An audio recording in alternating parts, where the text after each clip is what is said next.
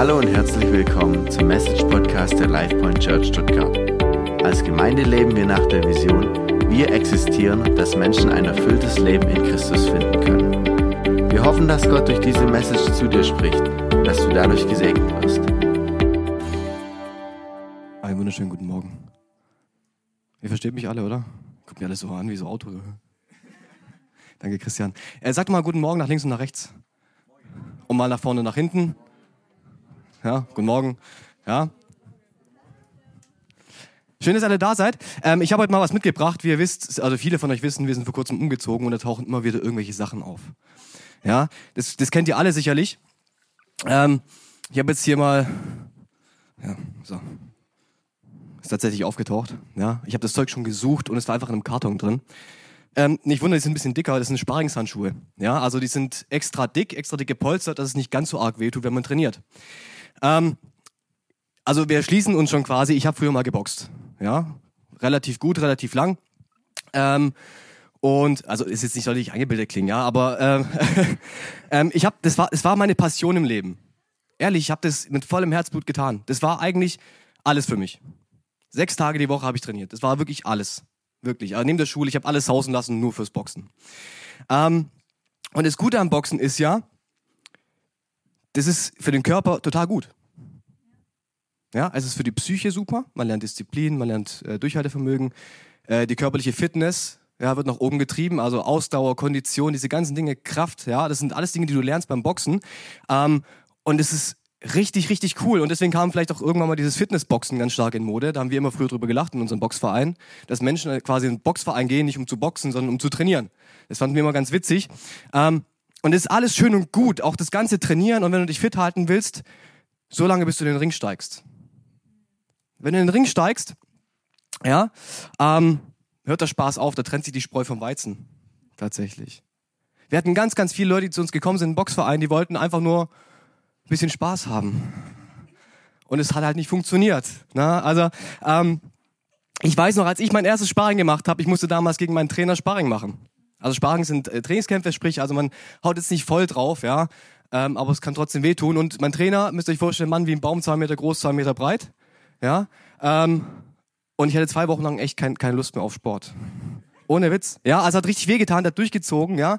Mit dünnen Handschuhen nicht sowas hier, ja. Die sehen ja echt total lächerlich aus, eigentlich so groß wie die sind, so groß wie ich, ja. Ähm, aber das hat richtig, richtig wehgetan. Ich zieh die mal aus, total unpraktisch, mach mal, mach mal weg, mach mal weg, das, das nervt. Ich wollte es nur veranschaulichen, ja. Chrissy weiß, es ist immer gut, wenn, wenn man was veranschaulicht. So ein Pädagogending. Und ich liebe es, Analogien herzustellen. Also, wisst ihr, ich glaube, manchmal ist in unserem Glaubensleben genauso wie im Boxen. Wir gehen sonntags in den Gottesdienst, wir haben Kleingruppe, wir unternehmen was miteinander. Das ist wie unser Training, das wir haben. Ja? Und es macht richtig Spaß. Das ist cool. Die Leute sind cool und du hast richtig Freude dran. Und also einer hat Freude dran. Das muss er aber auch, ja. ähm, aber irgendwann verlassen wir diese Bubble, wir gehen aus, diesem, aus diesen vier Wänden hier raus, ja, wir gehen aus, aus unserem Zuhause raus, wir gehen aus der Kleingruppe raus und dann ähm, gehen wir irgendwie, steigen wir in so einen Ring ein. Wir steigen in so einen Ring ein und ähm, das klingt so total plakativ, aber das Leben ist, ist ein Kampf.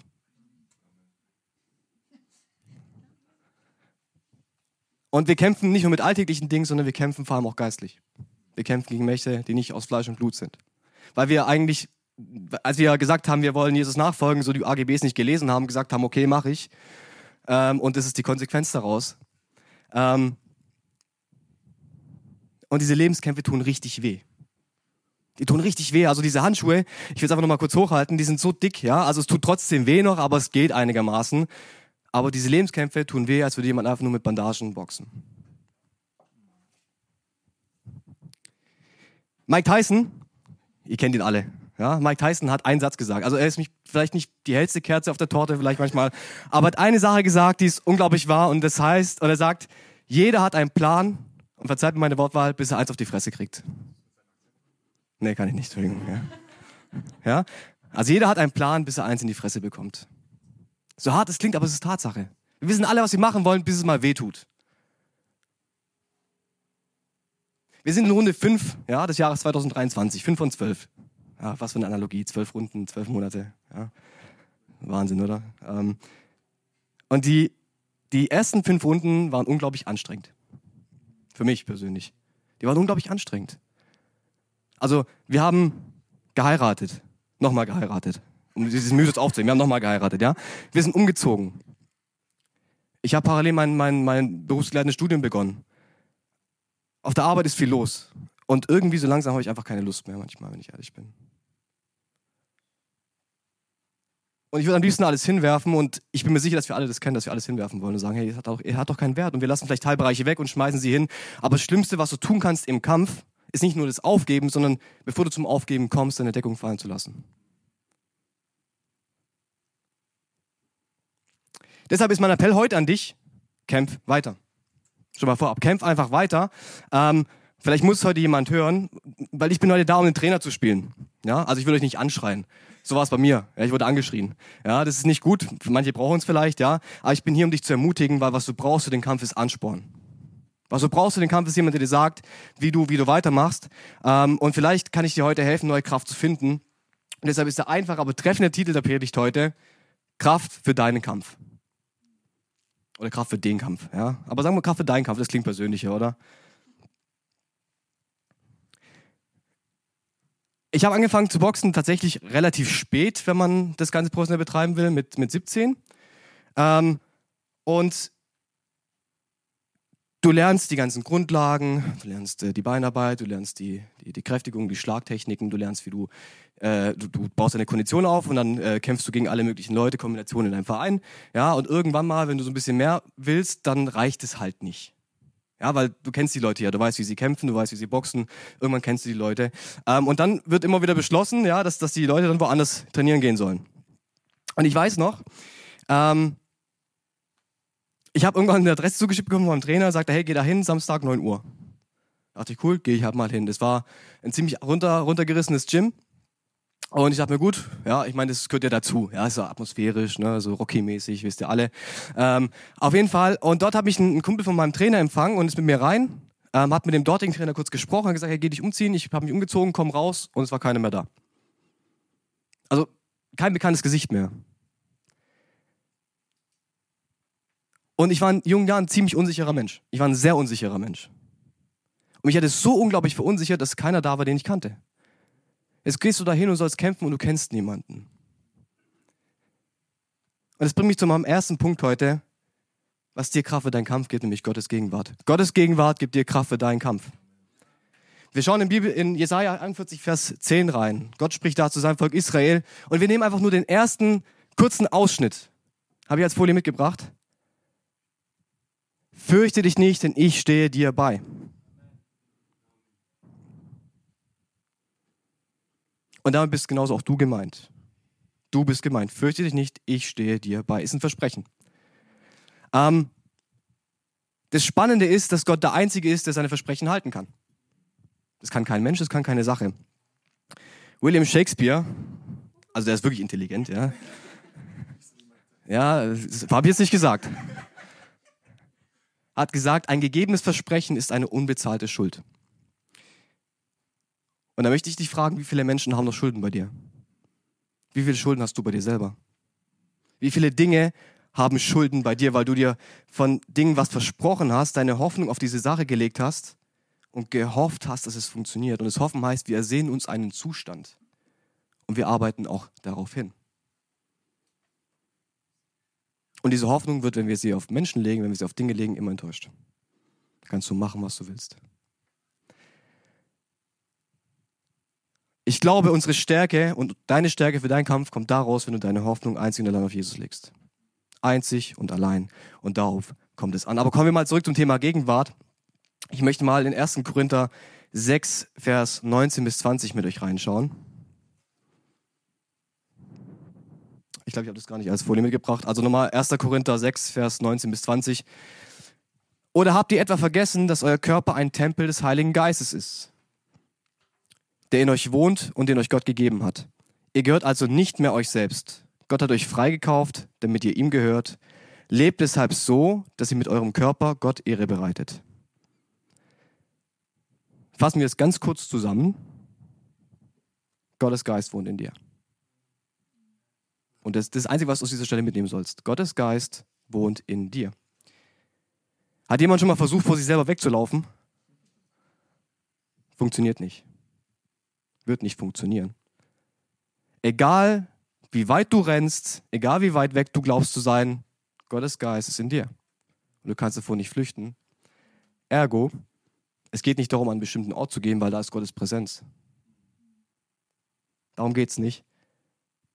Und was du, was du brauchst, auch nicht genau hier in diesen vier Wänden jetzt im Moment, sondern was du essentiell brauchst, steckt im Geist Gottes, der in dir lebt.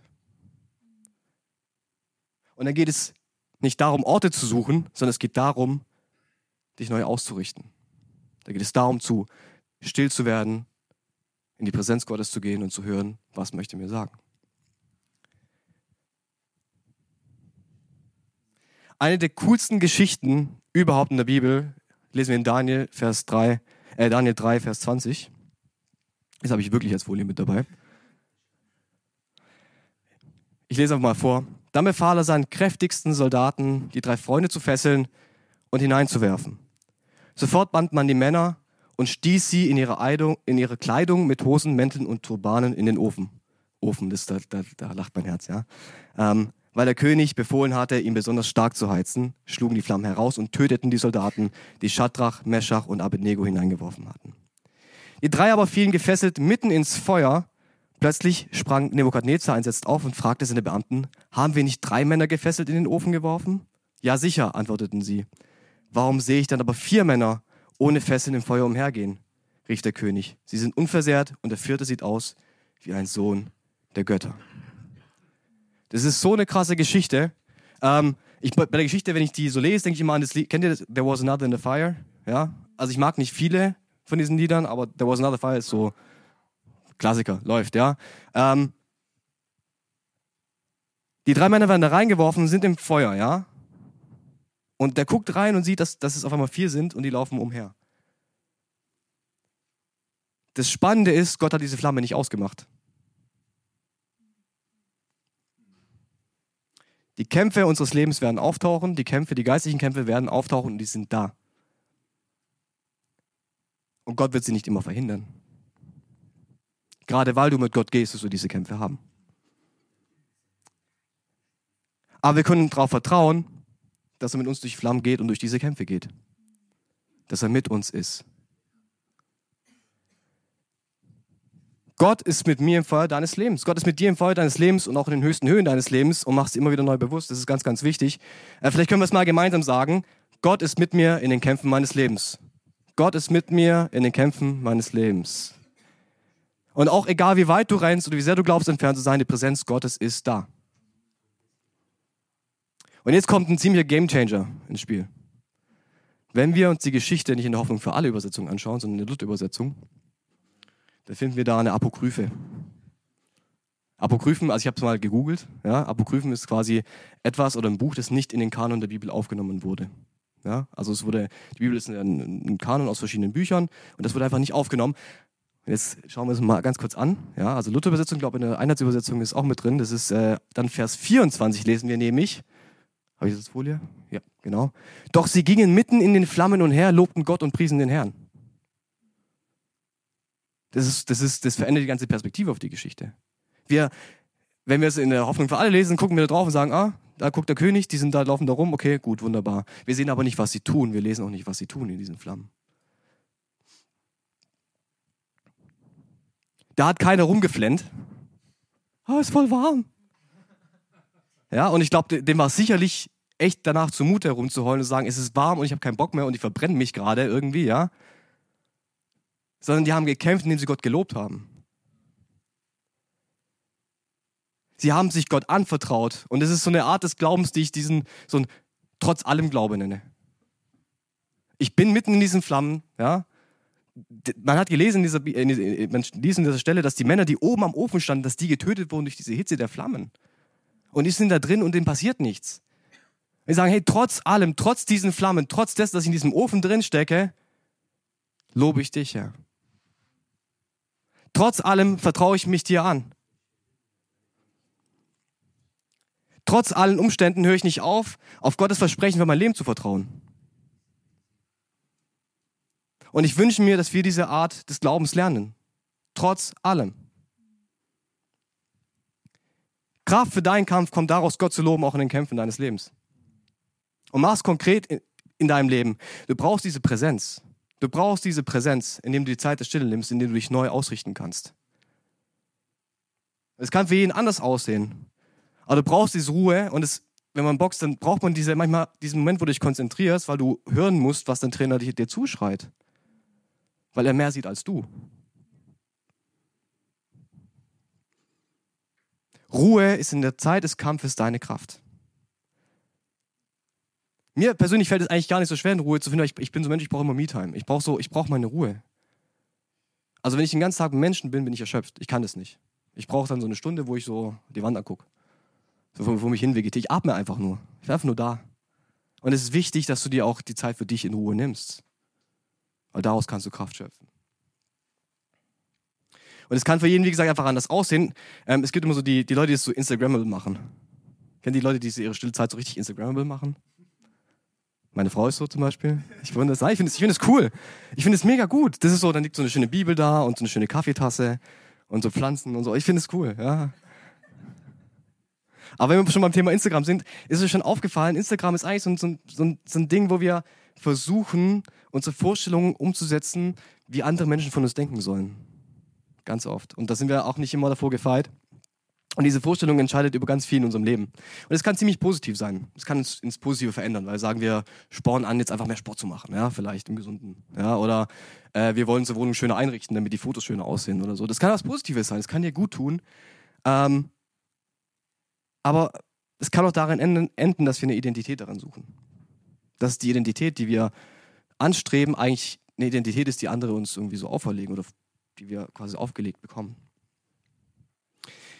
Ist es schon aufgefallen, dass wenn ihr mit Leuten redet, die ihr frisch kennenlernt, meistens innerhalb der ersten 20 Minuten die Frage kommt, was machst du beruflich? Ist total spannend eigentlich, wenn man sich das überlegt. Was machst du beruflich? Ähm, bist du verheiratet? Äh, hast du Familie? Wo wohnst du? Das sind alles Dinge, die uns irgendwie so ein bisschen Identität im Leben geben. Schon aufgefallen?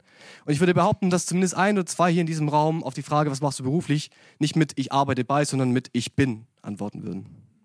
Und das finde ich so einen krassen Ausdruck weil es zeigt, wie sehr wir uns damit identifizieren. Und diese Identität spielt eine entscheidende Rolle, weil sie uns befähigt und uns Vertrauen gibt in uns selbst. Die Frage ist aber, ob wir immer selbst entscheiden, wer wir sind. Ich möchte es mal verdeutlichen ein bisschen. Ich bin heute richtig gut vorbereitet. Ich habe richtig viele Sachen dabei. Hey, Bruder. Ich habe hier, vielleicht kann man es ganz gut erkennen, sieht aus wie Sauer, es wird auch benutzt, ja. Kann man es so einigermaßen erkennen? Ja?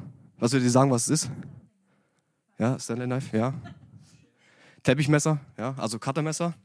Ähm, wisst ihr, wofür das übel gut ist? Damit kann ich, damit beschmiere ich meine Brot auf der Arbeit manchmal. Ohne Witz? Ihr lacht. Und diese Spitze vorne, die ist richtig gut, um Schornsteinschön aufzumachen. Und du kannst Sachen aufhebeln. Das ist total gut. Also das ist das, das wertvollste Werkzeug, das ich habe auf der Arbeit tatsächlich. Ja? Ähm, damit, damit kannst du dir die Arme abrasieren. Wenn du eine Wunde hast, schneidest du die Haare an, am Arm weg. Tatsächlich, wirklich.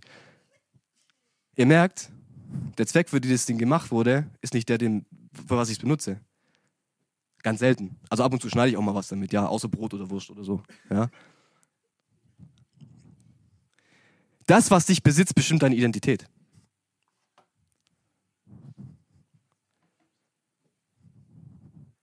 Und es geht darum, herauszufinden, was dich besitzt, um zu wissen, ob es deine Identität bestimmt oder ob es dir Identität gibt.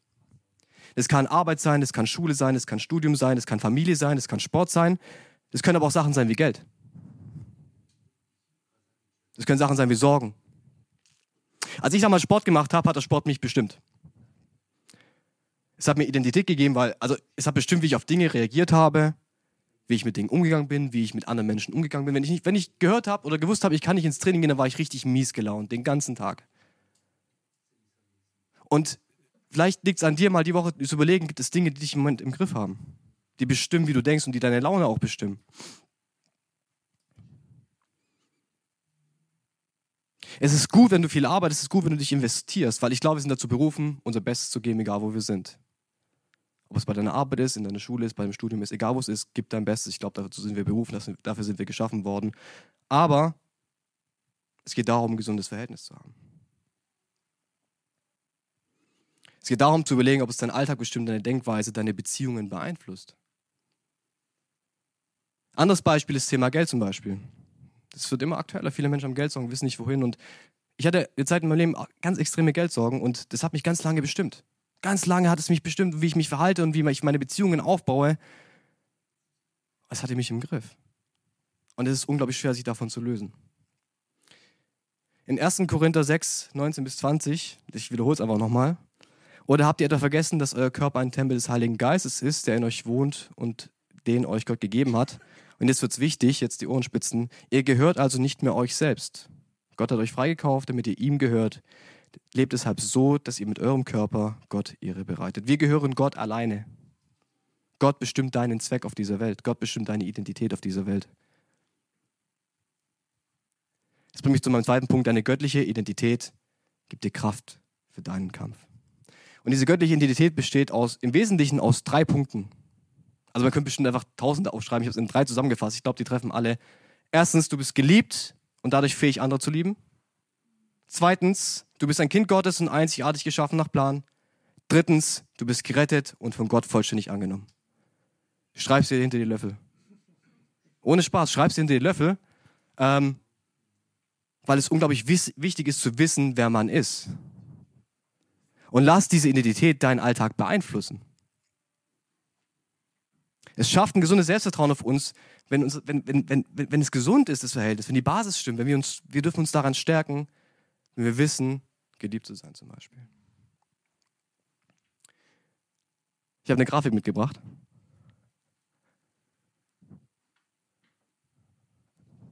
Pädagogen kennen das Ding wahrscheinlich. Wer kennt es? Hände hoch, Hände hoch. So wenige? Das ist die Vergessenskurve nach Ebbinghaus. Die sagt im Endeffekt, also wenn wir etwas lernen, wie lange es braucht, bis wir es vergessen haben. Das ist die rote Linie. Und diese grün ist quasi, muss wiederholen, wie dann der Stand bleibt. Warum zeige ich euch das Ganze? Wir können Dinge immer ganz, ganz viel hören und ganz, ganz viel immer vor uns hin sagen. Ja, und Gott liebt mich und ich bin errettet und deswegen liebe ich auch andere.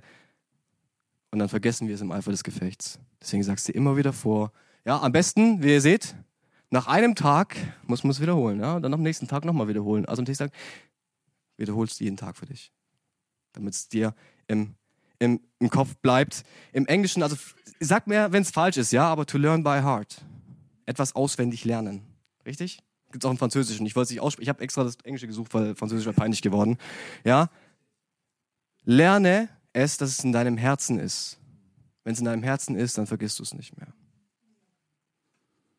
Wiederholen, wiederholen, wiederholen. Genau darum geht es im Kampf. Und ich habe in meinen Trainings elendig lange Einheiten gehabt, in denen ich immer das Gleiche gemacht habe.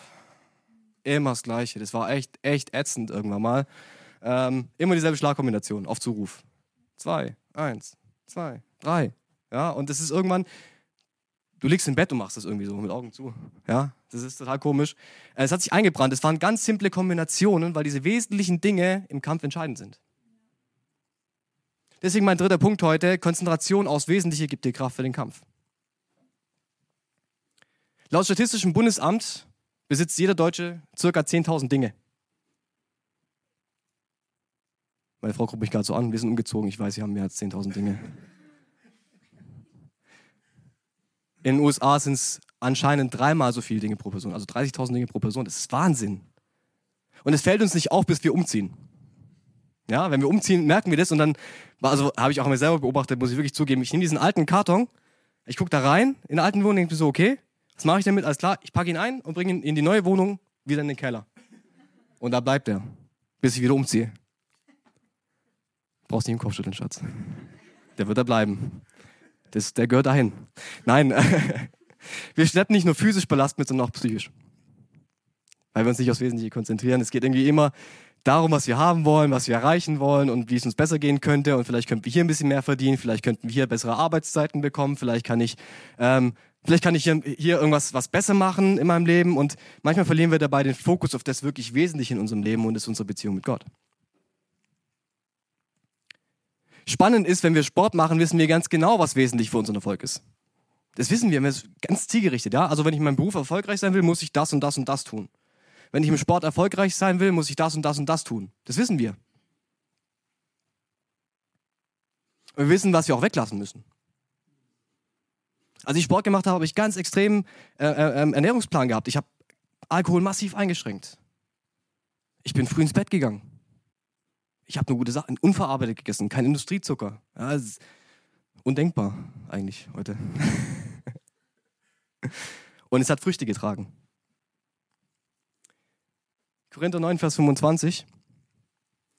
Wer im Wettkampf siegen will, setzt dafür alles ein. Ein Athlet verzichtet auf vieles, um zu gewinnen. Und wie schnell ist sein Siegeskranz verwelkt? Wir dagegen kämpfen um einen unvergänglichen Preis. Kraft für deinen Kampf kommt durch das Weglassen ungesunder Dinge in deinem Leben. Und das Ganze hat zwei Ebenen. Ungesunde Dinge sind Dinge, die dir körperlich schaden. Wir wissen, unser, unser, unser Geist und unser Körper, die gehören irgendwie zusammen. Gesunder Geist in gesundem Körper. Und das ist ein göttliches Prinzip. Gott hat den Mensch einheitlich geschaffen. Und genauso, wie wir uns geistig auf unsere Kämpfe vorbereiten sollen, sollten wir darauf achten, auch physisch ungesunde Gewohnheiten abzulegen, weil sie uns Kraft geben für den Kampf. Wir sollten uns bewusst werden, dass unser Körper ein Tempel des Heiligen Geistes ist. Achte auf dich und deine Gesundheit, um Kraft für den Kampf zu haben. Und die zweite Ebene ist, ungesunde Dinge in deinem Leben sind Dinge, die einen schlechten Einfluss auf deine Beziehung zu Gott haben. Und es können schlechte Angewohnheiten sein, es können aber auch schlechte Beziehungen sein. Die rauben dir die Kraft und ziehen dich weg von Gottes Plan für dein Leben. Die sind, das sind Strukturen in deinem Leben vielleicht und Strukturen, in du dich befindest, die ungesund sind für dich ähm, und die dich daran hindern zu leben. Gott will, dass du lebst. Das ist das Entscheidende an der ganzen Sache. Vielleicht bist du mit der Lüge aufgewachsen, dass du nur was wert bist, wenn du was leistest. Auch das ist eine ungesunde Struktur in deinem Leben. Das ist nicht gut. Und es sind immer wieder verschiedene Lebensbereiche, in denen wir uns damit konfrontieren müssen ähm, und wo wir immer wieder neu kämpfen müssen. Wir müssen während diesem Kampf einen zweiten Kampf führen gegen diese ungesunden Dinge. Eine Gewohnheit braucht 66 Tage, bis sie uns, sie uns abgewöhnt haben, habe ich gelesen. Im Schnitt. Das ist unglaublich anstrengend. Du hast einen Kampf und du hast nochmal einen Kampf. Aber es lohnt sich. Und egal was ist, mit, mit was du gerade kämpfst, du kannst dir sicher sein, dass du nicht allein bist damit. Und du kannst dir sicher sein, dass Gottes Präsenz da ist. Und wenn du die physische Präsenz von Menschen brauchst, dann geh in eine Kleingruppe. Wenn du Glück hast, so wie ich, dann hast du noch so, coole, so einen coolen Bonus dabei, es gibt nicht gutes Essen. Auch das ist gut. Ja, das stärkt für den Kampf. Ja? über, die, über, über, ob gesund oder nicht gesund reden wir dann noch, aber ja, genau. Ja, also ganz, ganzheitliche, ganzheitliche Small Group, ja. Ähm, weil es gibt ungesunde Dinge in deinem Leben, da brauchst du jemanden an deiner Seite, der dich darauf hinweist und sagt, hey, ist vielleicht nicht so gut, nicht so gesund für dich, weil du blind bist. Und es kann ein Partner sein, es können Freunde sein, es kann eine Small Group sein. Ähm, diesen Satz habe ich die Woche so oft gehört, Eisen schärft Eisen. Eisen schärft Eisen. Und schärfen heißt, ich nehme was weg. Lass dich schärfen. Lass mich den Punkt einfach nochmal kurz zusammenfassen. Konzentration aufs Wesentliche bedeutet ganz praktisch, mach dir deine Identität bewusst, mach dir Gottes Wirken in deinem Leben bewusst und vertraue auf Gottes Plan in deinem Leben. Darauf kommt es an. Am Ende eines Kampfes geht es immer darum, wer gewonnen hat. Also einen Boxkampf zu gucken und dann nachher zu fragen, ja, macht ja keinen Sinn, da muss ja jemand gewinnen, oder? Beim Autorennen muss immer jemand gewinnen. Und beim Boxkampf geht es ja darum, eigentlich am Ende des Tages, ja, wer hat, wer hat sich besser vorbereitet, ja, wer hat sich besser in seine Gewichtsklasse eingefunden, wer war fitter, wer hatte mehr Kondition, ähm, wer hat durchgehalten, als es eklig wurde. Es wird ganz schnell ganz eklig. Irgendwie. Wisst ihr, was der wichtigste Muskel beim Boxen ist? Der wichtigste Muskel beim Boxen. Kopf, Hirn, Hirnmuskel. Ihr seid solche Bioniten. Und jetzt, er ist brutal. Das, der wichtigste Muskel beim Boxen ist das Herz. Ist das Herz. Es hat wiederum zwei Ebenen. Ja, natürlich geht es darum, dass dein Herz leistungsfähig ist, aber dein Herz entscheidet darüber, ob du weitermachst, wenn es hart wird oder nicht. Der Punkt, den wir über alle anderen Punkte dieser Predigt stellen können, ist folgender: Kraft für deinen Kampf kommt aus deinem Herzen. Gottes Werk an uns ist, dass er uns in uns ein neues Herz schafft. Und ich glaube, dass es unser Gebet für die kommenden Tage sein sollte. Lass dein Herz von Gott verändern. Lass uns nicht müde werden, unser, unser Herz zu prüfen und es zu stärken durch die Präsenz Gottes. Und lass uns dafür beten, dass Gott uns seine Idee für unsere Identität aufs Herz brennt. Lass uns nicht müde werden, unser Herz zu behüten vor ungesunden Dingen. Aber vor allem, und es ist jetzt wirklich ganz, ganz wichtig, lass uns in Freude und Gewissheit beten und in den Kampf gehen, dass wir den Sieg schon errungen haben. Amen. Wow, was für eine Message. Wir hoffen, dass dieses Wort zu dir gesprochen hat und dich durch den Tag und die kommende Woche begleiten wird. Wenn du mit uns in Kontakt treten möchtest, kannst du gerne auf unsere Website und Social Media vorbeischauen. Bis zum nächsten Mal, sei gesegnet.